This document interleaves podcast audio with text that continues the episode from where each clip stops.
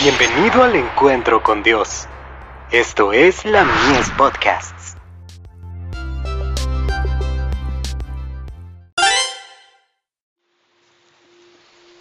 Recibiréis poder, bondad. Mas yo os digo que de toda palabra ociosa que hablen los hombres, de ella darán cuenta en el día del juicio. Porque por tus palabras serás justificado, y por tus palabras serás condenado. Mateo capítulo 12 versos 36 y 37. Dios desea que individualmente adoptemos una posición que le permita hacernos depositarios de su amor.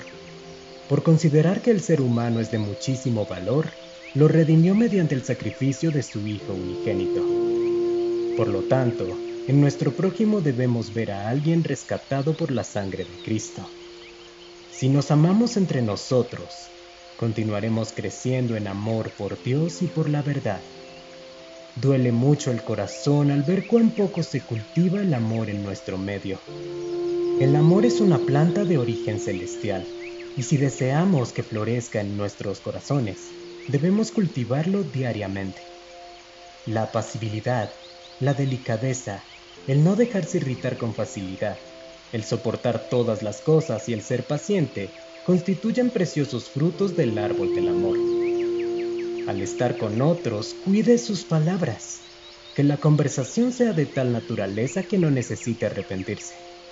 Y no contristéis al Espíritu Santo de Dios con el cual fuisteis sellados para el día de la redención. Efesios capítulo 4, verso 30.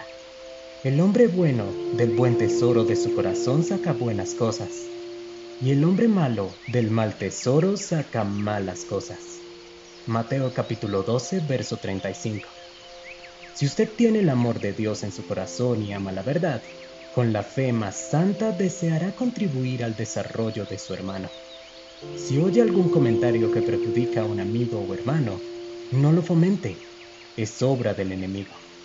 Al que lo exprese, bondadosamente recuérdele que la palabra de Dios prohíbe esa clase de conversación. Debemos vaciar el corazón de todo lo que profana el templo del creyente para que Cristo pueda habitar en él. Nuestro Redentor nos ha dicho cómo podemos darlo a conocer al mundo.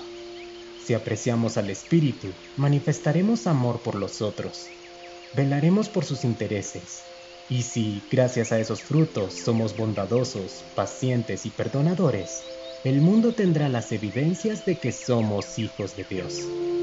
Es la unidad en la Iglesia la que nos capacita para ejercer una concienzuda influencia entre los no creyentes y los mundanos. The Review and Herald, 5 de junio de 1888.